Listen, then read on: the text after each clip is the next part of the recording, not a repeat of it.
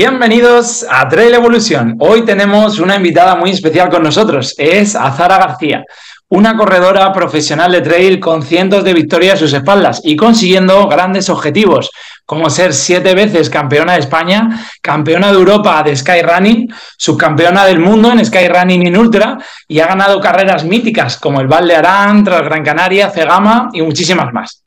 Buenos días, Azara. Buenos días. ¿Qué tal? ¿Qué tal? Bien, bien. Bueno, no lo, primero, lo primero de todo queríamos preguntarte cómo vas con la recuperación de tu lesión. Bueno, pues eh, parece, parece que vamos bien. Ya no me atrevo a hablar muy alto porque cuando estamos ahí ya viendo la luz, que salimos de la lesión, todo se vuelve a torcer y, y vuelvo a recaer. Entonces, en principio, eh, va bien. Estoy volviendo a correr pausadamente, más pausado de lo que yo quisiera, por precaución. Pero, pero bueno, a ver si, si todo va bien, si todo va bien la semana que viene, aunque no, no es mi momento de forma, evidentemente, porque llevo así desde finales de agosto, que me lesioné antes de la CCC. Eh, bueno, pues si la semana que viene todo sigue como hasta ahora, probablemente pues me colgaré un dorsal por el hecho de que necesito disfrutar. Necesito volver a ponerme en la línea de salida y sentir que encarrilamos un poco otra vez todo. Sí, sí. Sí, que aunque no se haga al 100% o aunque no sea competitiva, pero por lo menos un poco, pues sentirte otra vez que estás en, el, en la montaña compitiendo, ¿no? Sí, sí, sí, sí, sobre todo eso, ya la necesidad de, porque a mí me, encanta el proceso, me encanta entrenar, no entendería la competición sin ese antes, pero también es verdad que ha llegado un punto ya que mentalmente he llegado ya a cansarme de estar tanto tiempo en el proceso de entrenamiento y cada vez que estás a las puertas de, de ir a, una carrera, ¿no? Que, haya un problema de lesión y, tener que volver a empezar desde cero. Entonces, que no voy a estar a un nivel competitivo alto, por lo menos para mí, para lo que yo esperaría eh, de mí, ¿no? Llegar en un punto de forma óptimo. Mm, vale, no. Esto no quiere decir que yo voy a salir competitiva a muerte como siempre, hasta, hasta donde dé lo que hay. Pero bueno, la realidad es esa, pero ya yo soy feliz si me veo con el dorsal, eh, hago la prueba, que bueno, por cierto, es, será en Prades, intentaré estar en, en, la, en Prades, en Tarragona, el fin de semana que viene, además en la distancia de 100 kilómetros. Y si ya logro colgarme el dorsal y llega a la meta, el resultado va a ser lo de menos. Eso lo puedo asegurar. Qué bueno, qué bueno. Pues nada, a ver, esperemos que eh, ahí eh, te vaya súper bien y sobre todo que las sensaciones sean buenas, no tanto el resultado, sino las sensaciones y que puedas otra vez pensar ya, ¿no? O sea, como de cara a la próxima temporada, ¿no? En, poder estar otra vez al máximo nivel, claro.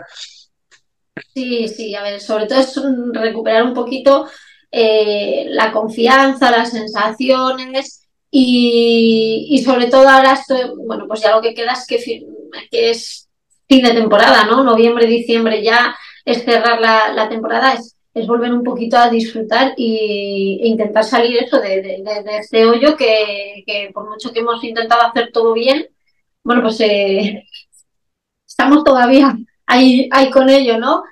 Así que yo, resultado lo que te digo, uno tiene que ser coherente con lo que hay yo no soy de las que me voy a poner a la línea serie diciendo no he entrenado, no he corrido, no, no he podido hacer eh, los kilómetros que se requieren para hacer una ultra a pie. Luego, bici elíptica, escaleras, fuerza, o sea, puedo decir que entrenada llego, pero súper, o sea, ahí llego fuerte, no, lo siguiente, ¿vale? Eso sí, pero bueno, soy consciente de que me faltan kilómetros en las piernas de, correr y no sé eh, cuál va a ser mi, mi rendimiento, pero ya te digo, solo quiero correr. Correr, volverme a colgar un dorsal y si todo va bien, pues en diciembre volveremos a competir y ya cerraremos temporada y pensaremos en 2024, espero que diferente. Ah, no, hombre, sí, esperemos que sí. Oye, y una corredora con tu nivel, eh, seguro que puede darnos algunos buenos consejos. Mm, ¿Cuáles son los puntos clave, según tu experiencia, para progresar en el trail? Pues, hombre, suena lo típico. Yo diría empezar de menos a más. Eh, ¿Qué quiero decir con esto? Yo soy una persona que eh, cuando empecé a correr el mundo de la montaña, que siempre, siempre estoy dudosa si era el 2010, 2011. Bueno, pues yo empecé por las distancias más cortitas. Yo he llevado una progresión a lo largo de los años que he tocado todos los palos en el trail. O sea, empecé por verticales, medias, maratones hasta llegar a la ultradistancia, ¿no? Entonces sí, yo he ido año, año tras año formando una base y, creciendo poco a poco como atleta, ¿no? Sé que hay gente que le puede la prisa, eh, sé que hay gente que al final también es, eh, no es culpa de ellos, ¿no? Es lo que se vende ahora, que parece que realmente si quieres ser corredor de trail tienes que empezar con un ultra y decir que has corrido 100 kilómetros, que has estado 15 horas, 24 por la montaña y eso es corredor de trail, ¿no? Todo lo demás no me vale. Entonces, yo diría que eso es lo, menos acertado y que si realmente les, gusta el mundo que han descubierto y quieren que, sea su deporte y que puedan, este, eh, puedan estar en él, pues muchos años, a, pesar, no, no me voy a meter en la edad, ¿no? Que puedas estar muchos años con una calidad, pues, pues que hay que empezar desde abajo e ir creciendo poco a poco y sobre todo, aunque cueste, dejarse aconsejar y si tienes a alguien que te guíe en ese proceso, mucho mejor. Que todos nos gusta ser nuestros propios entrenadores, pero para eso la gente se forma. Entonces, es, es bueno escuchar y dejarse aconsejar y dejarse guiar. y sobre todo también cuando una persona ve desde fuera eh, tu evolución puede ser más objetiva, porque uno eh, hacia él mismo eh, puedes pensar de una manera diferente. No, si yo puedo con todo, esto no pasa nada porque suba el volumen un 30% esta semana. Vamos a ver, si alguien, si alguien ya tiene unos conocimientos y una experiencia, te va a decir, mira, eso es una locura, porque aunque lo pudieses hacer, ¿no? Pero a largo plazo, pues puede generarte lesiones o problemas, ¿no? Que sí, sí. mira, si haciendo las cosas bien te puedes lesionar, porque no hay deporte, no, no, estás, no hay deportista que esté libre de ello.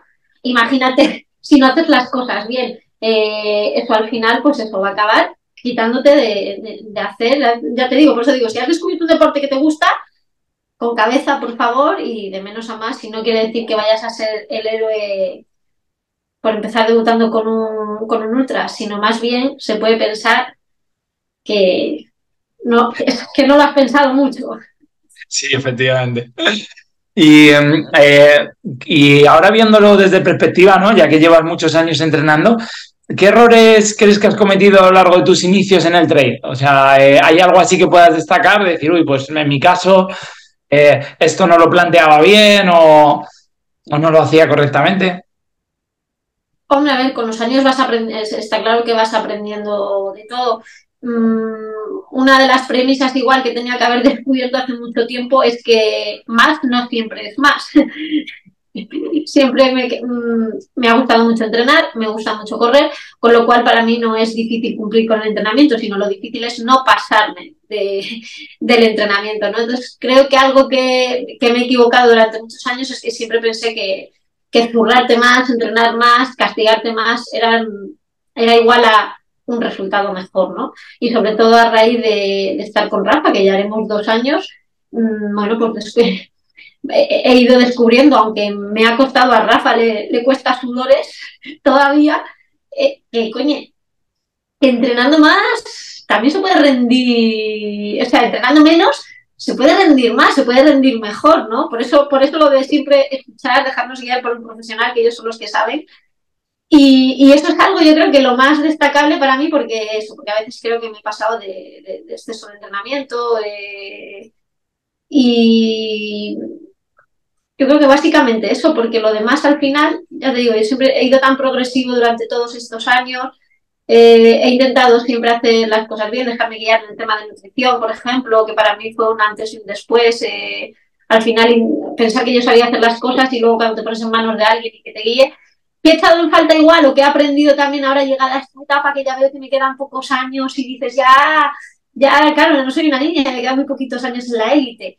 Eh, haber llevado un poquito un control más a nivel médico, ¿no? Porque así como digo que lleva un nutricionista, bueno, pues creo que me ha faltado ahí una parte aquí en Cantabria es muy difícil, lo siento si suena mal, pero es muy difícil encontrar así grandes profesionales eh, especializados en el deporte, ¿no? Y aquí un médico deportivo siempre, bueno, ha sido un poco complicado. Y fíjate, pues creo que, eso también me hubiera venido bien en muchos aspectos. E igual también, fíjate, pues hasta, hasta ahora en este tema, en, este momento que estamos, ¿no? Que ahora sí que estoy acompañada de, médicos, de, algunos médicos deportivos y, mirando, por ejemplo, el tema hormonal. Entonces, bueno, creo que esto, que igual no sé mucho de datos, no soy muy friki, pero igual haber estado en manos de, algún profesional más y haberlo llevado todo mejor, pero bueno. Bueno, sí. Eh, o sea, al final estamos donde estamos, el camino ha sido el que ha sido y no, no vamos, no me voy a quejar. Es por si te pones a mirar atrás y, bueno, siempre, siempre se puede mejorar algo, está claro. Sí, pero está bien que nos, que nos des esas pequeñas, esos pequeños consejos de lo que a ti a lo mejor has pensado que te faltaba, por si otra persona lo escucha que esté pues a un nivel también alto y que piense que, bueno que ese tipo de profesional les puede ayudar pues pues a lo mejor quizás sí que lo pillan a tiempo no o sea no sí, bueno bueno bueno. hubiese gustado eh, haber hecho esto haber hecho lo otro. ahora que dices esto sí que caigo en otra cosa que, tenía que haber empezado a trabajar hace años. Claro que es un tema muy importante y con el que ahora lo, lo inicié hace unos años lo dejé porque creí que estaba bien y lo retomé, que es el tema de, del psicólogo. Y creo que eso es algo fundamental en el, en el deportista, al menos en el deportista de élite. Creo que es una parte imprescindible y sí que me hubiera gustado poder tener, por ejemplo, pues la ayuda de Lourdes como estoy ahora hace años, ¿no? Para saber gestionar muchísimo mejor la, la presión, los nervios, que siempre me han jugado muy malas pasadas, eh, bueno, pues eso, eh, tener herramientas para muchas situaciones que nos encontramos al final los deportistas de alto nivel que, son difíciles de, gestionar. Y que me hubiera gustado haberlo descubierto antes. Bueno, muy bien, muy, muy interesante. Y mira, nos encantaría que nos explicases, pues bueno, eh, cómo tú estuviste preparándose la CCC de 100 kilómetros de ultra trail del, del Mont Blanc y me gustaría hacerte algunas preguntas, ¿no? Por ejemplo, o sea, ¿qué volúmenes máximos llegas a alcanzar de cara a la preparación? te había dicho que no era nada friki, ¿no? o sea, no te sé decir ni números. ¿No? O sea, así, no, no, no, no te sé decir ni números. Eh, descargo, prácticamente descargo todos mis entrenos en el Strava. Eh. si y los haces, listo, ¿no?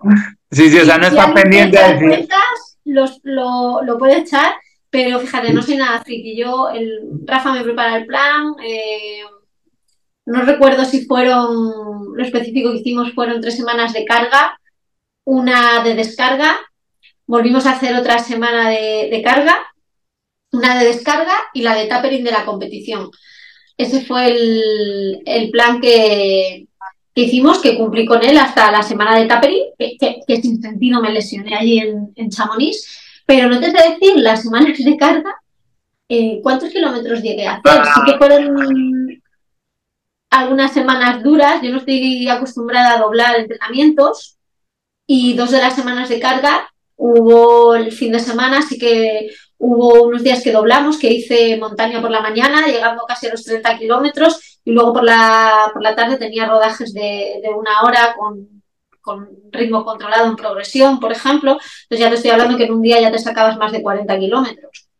Mm, claro, pero fíjate esto, yo, es que perdonadme, pero yo me encanta esta gente que sabe kilómetros semanales de nivel positivo, pa, y yo no soy para eso nada, así que yo descargo ahí los entrenos y lo descargo, bueno, porque no, no, ni entro a mirar, es por tener ahí datos, pero bueno, yo es que no me...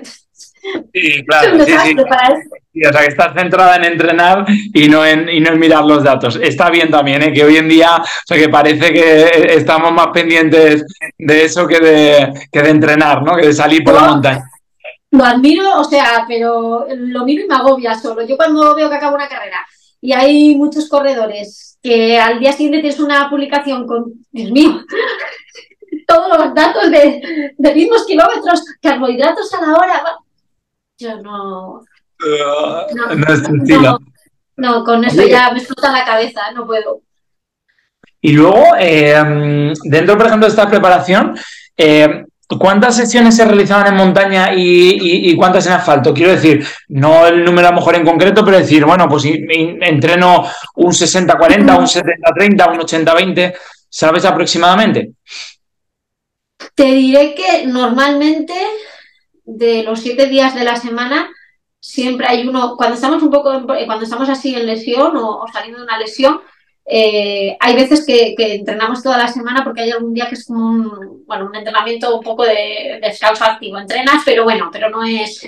Pero si estamos entrenando con normalidad, de los siete días, hay uno siempre que es de descanso, entrenamos seis. Hay dos, depende de la semana que sea de carga, pueden ser dos o un día de bici, de trabajo sin impacto. Y luego el, resto es correr, y de eso te diría que normalmente de la semana son, toco la montaña dos días y no sé si excepcional, excepcional alguna vez tres días, ¿eh? pero lo más seguro son siempre dos días de, montaña a la semana. Lo demás son o trabajamos el llano o a veces trabajamos series de encuesta, pero las series de encuesta más tipo de, de correr. No me meto en la montaña montaña eh, las suelo hacer más en tipo hormigón, asfalto, que son, porque son pendientes que te, tengo que hacer series igual, pues en pendientes que te permiten correr, exprimirte, y entonces no me voy, no me voy al terreno específico de la montaña, ¿no? Mm, pero bueno, y esto, esto es ahora con Rafa y hace años, cuando, bueno, estuve muchísimos años con Juan Carlos, yo es que es algo también que le pedí desde el inicio, ¿eh? Yo pasar mis entrenamientos solo en montaña, yo necesitaba, vengo del atletismo y necesitaba también mantener eh, el trabajar en llano y el mantenerte un poco, notarte un poco, entre comillas, rápida, ¿no? Eh, trabajar otros ritmos que no solo en, la montaña. A mí siempre me ha funcionado y creo que el trail ha ido evolucionando y primero se entrenaba mucho solo montaña y, ahora se, trabaja mucho también los ritmos llano y, por cierto, el, trabajo de gimnasio, que eso también ha sido un cambio, creo, para el, corredor de montaña. Nosotros también un día o dos a la semana, eso variando de las cargas, pero vamos, la fuerza toda la semana, se puede variar eso, un día, dos, eh, se, va, se va ajustando. Claro. Sí, o sea que entonces, eh, o sea, dentro de una semana, digamos, genérica tuya, ¿no? Eh, habría una o dos sesiones de bici, ¿no? Habría uno o dos días de gimnasio y luego aparte normalmente dos tiradas por montaña y a lo mejor pues otras dos, a lo mejor tres tiradas en llano, ¿no? Sí, porque en el, llano también trabajamos eh, las series. Eh, yo antes de ir a Chamonix estaba haciendo series en llano, que me acuerdo de algún entrenamiento que yo solo pensaba el día que me sería, digo, pero con todo lo que he trabajado y sufrido, eh, series en, en, la pista de 3x5000, que son series de cabeza duras, ¿eh? Entonces también trabajamos ahí en el, en el llano la, la, calidad, no solo series en, en, el terreno de montaña, sino también fuera de él. Y eso es segurísimo que un día a la semana tenemos series eh, de calidad en llano. Ah, muy bien. Y, em, y entonces, por ejemplo, a modo de la tirada más larga que has podido, por ejemplo, hacer de, de cara a una de estas de 100 kilómetros, por ejemplo, antes me estaba diciendo que en las, semanas de cargas había días que a lo mejor hacías 30 y algo y luego te metías por la tarde otra hora, hora y pico, ¿no? O sea que entonces a lo mejor esas serían las tiradas, a lo mejor como más largas, ¿no? O sea que, que llegaste, o sea que a meter dentro de, de un día, ¿no? De un mismo día. Sí, sí, sí, sí, porque tampoco hay mucha gente que oigo a veces cuando preparan, eh, preparan ultras que serían cinco o seis horas por la montaña. Yo la verdad es que no hacemos tiradas tan largas, sino eh, pues igual un entrenamiento como este, ¿no? Dividido y te sacas más de 40 kilómetros en, en, el día, ¿no? Pero no, yo creo que no hemos pasado de las cuatro horas y media entrenando a las cinco horas en una sola tirada. No he llegado. Hablo de estos dos últimos años porque, por ejemplo, mm, hace años cuando, cuando empecé en el Ultra con Juan Carlos, sí que hubo, me acuerdo, preparando el Mundial de Portugal, cuando fui subcampeona del mundo. Ahí sí que hacía tiradas de cinco horas y además aquí no tenemos mucho desnivel. Y recuerdo hacer alguna tirada antes del Mundial entrenando de más de 50 kilómetros no llegamos a los 55, pero vamos, que ya para entrenar ya te ibas contento para casa. Sí. Sí, al final, ¿no? Me imagino la mayoría de gente opta por tiradas más cortas porque el problema es que la recuperación de cara al siguiente entrenamiento eh, al final es lenta. Entonces, claro, o sea, necesita el cuerpo también descansar como para poder asimilar el siguiente entrenamiento, ¿no? Mm. Es lo que te comentaba, con, si con Rafa estos dos años estoy aprendiendo cosas, pues mira, precisamente no me hace falta meterme eh, entrenamientos de seis horas para preparar un, ultra de 100, de 120 kilómetros. O sea, llego con fondo suficiente, eh, digamos, con kilómetros en las piernas más que suficientes, con, con tiradas menos largas y castigando menos al cuerpo. Y por eso también el entrenamiento cruzado, la bicicleta la, la, verdad es que en ultradistancia al menos creo que es imprescindible, porque puedes meter muchas horas sin impacto, que eso te va a ayudar a intentar, pues eso, evitar también esas, eh, caer al final en una lesión preparando distancias tan largas. Claro.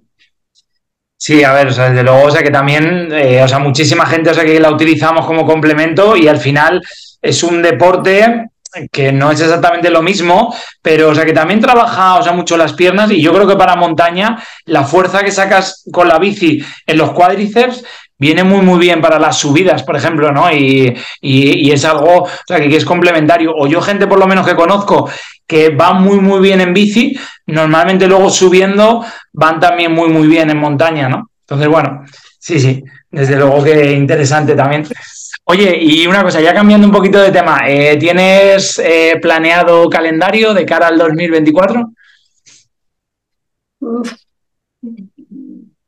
tenía planeado calendario, o sea, tenía muy claro que el año que viene quería, quería por fin debutar. Este año al final lo dejé después de en el 2022 cuando me tuve que retirar en el 80 en UTMB por problemas de estómago tengo claro que el año que viene quería debutar ya por fin en semillas y quería que fueran dos carreras muy concretas como la Western y UTMB. ¿Qué pasa? Que con todo este lío que ha habido, como yo intentaba ganarme la plaza en la CCC, al final no he podido para la Western. Bueno, pues estoy un poco pendiente ahí, estoy metida en el sorteo eh, y pendiente, si no, de en el 2024. Bueno, pues quedan un par de carreras por Estados Unidos donde te puedes ganar la plaza para la Western y seguramente, pues que lo, si no, si no saco dorsal en el sorteo, pues lo intentaremos en una de esas carreras. Entonces, para mi principal objetivo, mm, el año que viene me haría mucha ilusión pues poder conseguir estar corriendo una Western State y luego estar en un TMB otra vez, eh, esta vez en, las 100 millas. Mm, que tenía mis dudas, ¿eh? Este año cuando me he quedado sin correr la CCC he dicho, pues el año que viene no sé, si volver a la CCC, que ahora te digo esto, igual el año que viene si consigo estar en la Western, pues eh, vengo de la Western y digo, mira, pues me apetece más hacer la distancia de la frente. A veces es que eh, yo el calendario de, de ultreros para mí es súper difícil, ¿eh? porque no, siempre, ya últimamente siempre digo, mira, sobre la marcha, porque haces planes y todo se te va eh, cayendo y hay que hacer otra vez un poco, armar otra vez un poco el puzzle. Lo que sí sé, eh, que si todo va sobre la marcha en, en 2024, carreras en las que Em, quiero estar o ya casi seguro estaré, será como el, maratón del meridiano, que siempre es una carrera que me da suerte, siempre casi siempre empiezo ahí temporada también y le tengo mucha, mucho cariño a esa isla. Eh, he estado también en la Trans, esta vez en la otra vez vuelta a la, a la Classic y de ahí para adelante ya te digo, veremos si tenemos que irnos a, correr algo a Estados Unidos para conseguir eh, la Western. Pero bueno, lo que te digo, hago planes y luego todo se da la vuelta. Vamos a ver si de momento a corto plazo me he propuesto la Prades, me he propuesto estar, como no, en los tres días de Ibiza con Fátima, que es otra de, mis pruebas también, y, ojalá, ojalá pueda, pueda estar. Y vamos ahí, pasito a pasito. Y luego vamos formando calendario, porque últimamente cuando lo hago, todo se me cae. Así que vamos viendo poco a poco. Sí, es mejor no hablar muy alto, ¿no?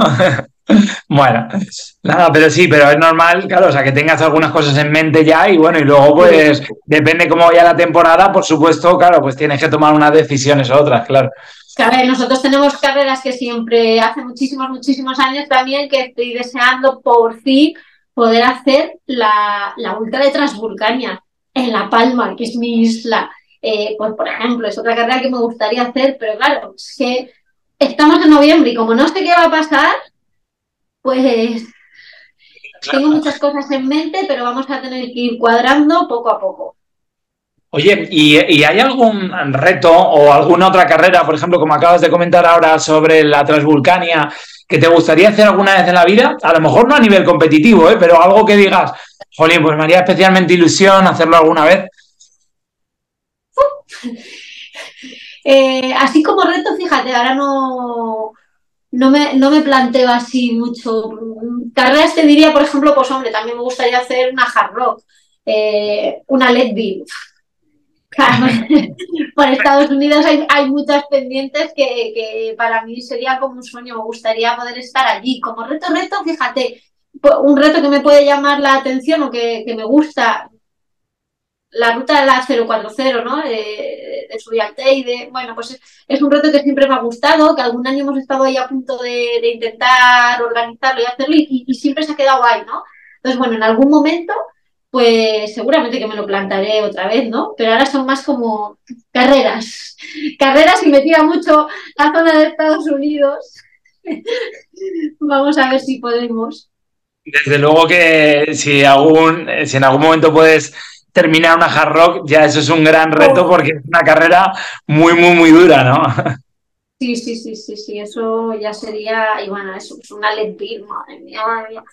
Eh, son carreras que para mí, es un sueño. ojalá, y bueno, ya te digo, si empiezo este año, eh, el 2024, perdón, pudiendo estar en una western. Eh, sí, a ver. Ser espectacular. Oye, y mm, nos gustaría preguntarte también, ¿qué, ¿qué, zapatillas sueles utilizar de cara a los entrenamientos o a las competiciones en asfalto? ¿Cuáles son así las soy que, soy una cerrada. Me encanta la gente cuando. Me, encantan, me encantan los corredores que lo mismo están un fin de semana usando una zapatilla, luego otra para esta carrera, una para la otra, otra. Y yo soy cuadriculada. Entreno y compito. O sea, tengo que entrenar con la zapatilla que voy a competir. No puedo poner una zapatilla con la que no he entrenado. O sea, soy ahora mismo, estando con, con Joca, soy Speedgoat, Speedgoat, Speedgoat 5 para, para montaña y en, y en asfalto o en llano, aunque no sea asfalto, si yo me meto, no, no solemos tocar el tartán, yo siempre hago las series en las, en las calles de calentamiento de, de, tartán, em, la Clifton. A la Clifton 9, para mí eso es lo más. ¿Por qué? Porque también yo con todos los problemas que tengo con la cadena posterior de sol y gemelo, siempre me gusta una playera amortiguada. ¿Yo para qué quiero una playera rápida? Para hacer series a, a, 3.15, a 3.10, un 1000, ¿para qué? Si yo no voy a ir así en, un ultra, no, no, no, no tiene sentido. Eso lo comprendí hace tiempo, que era mejor cuidarme y, correr con una zapatilla que estuviera cómoda. Entonces son mis dos modelos preferidos. Sí que es verdad que de cara al año que viene, con las carreras que me planteaba, eh, voy, a, voy a empezar a usar eh, para algún entrenamiento y ver cómo me va la, la Tecton X2. Vamos a ver, es una zapatilla que, que, me, que me gusta pero yo, cada uno, yo soy muy especialista con los pies.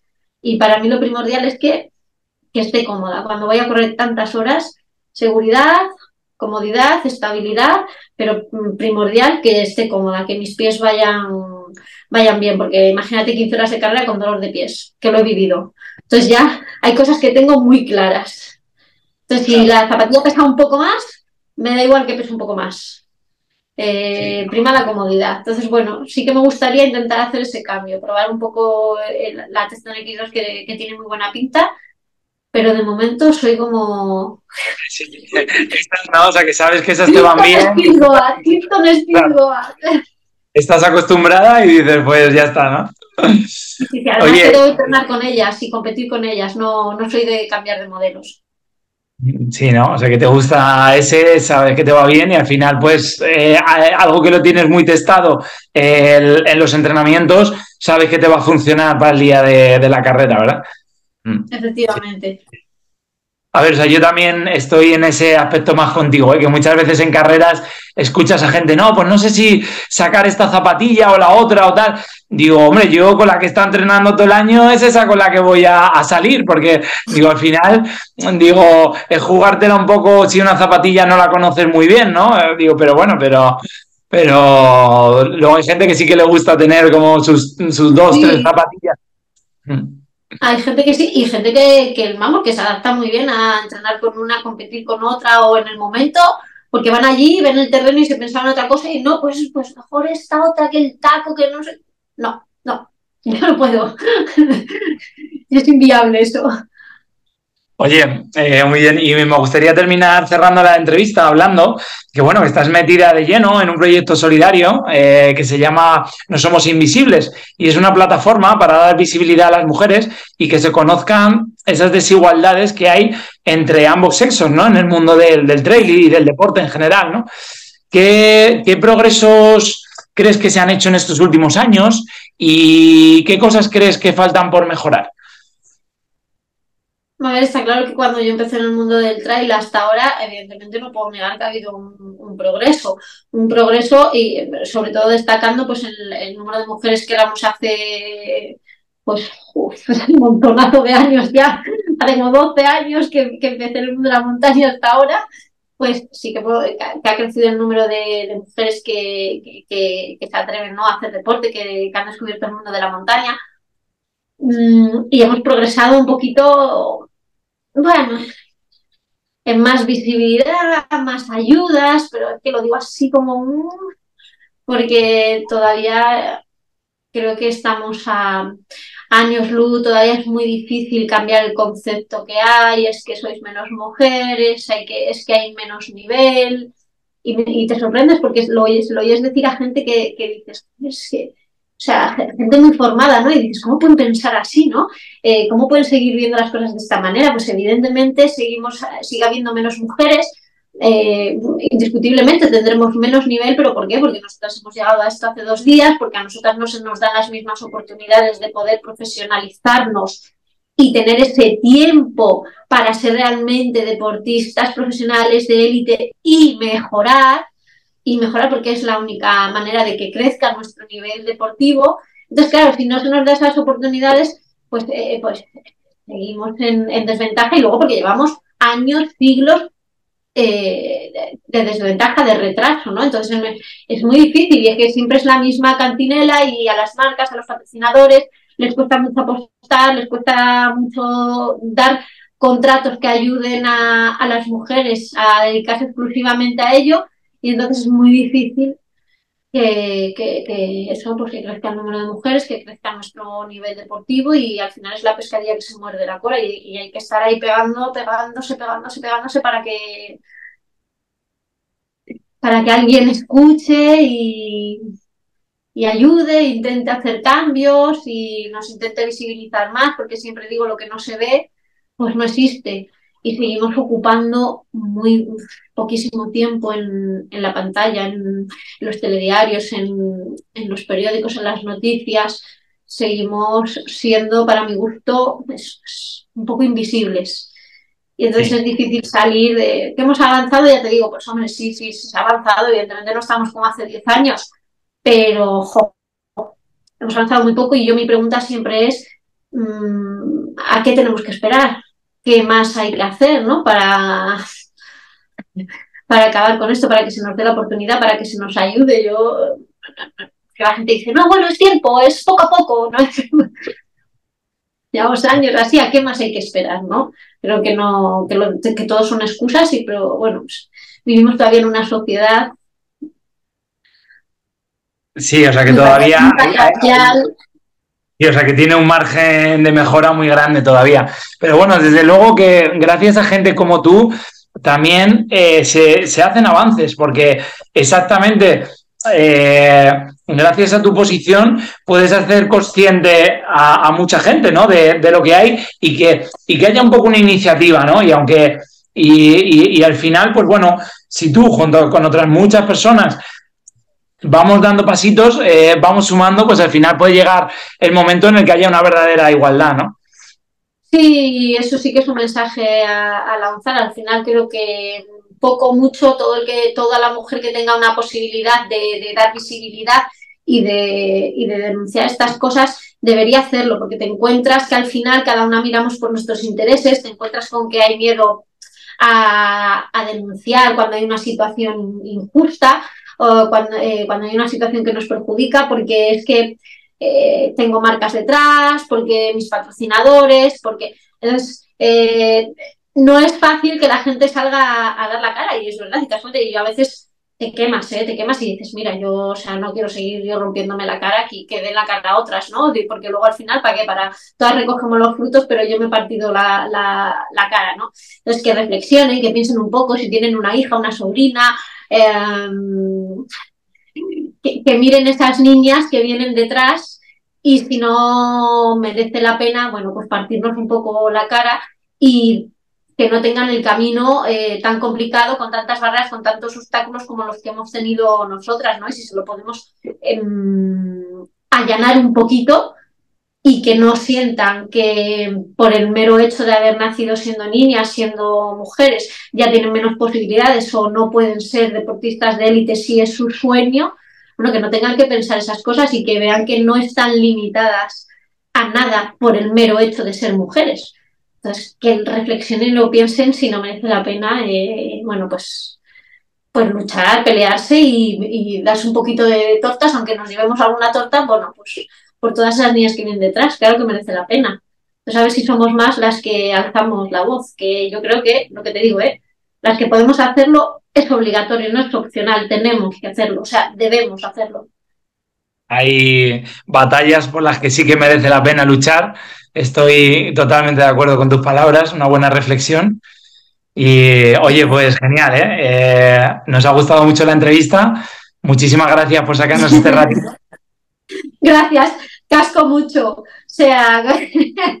no, genial, si de eso se trata, de, que nos cuentes cosas. Estupendo. Muy bien. Oye, pues un saludo y, y estamos en contacto, Zara. Pues muchísimas gracias.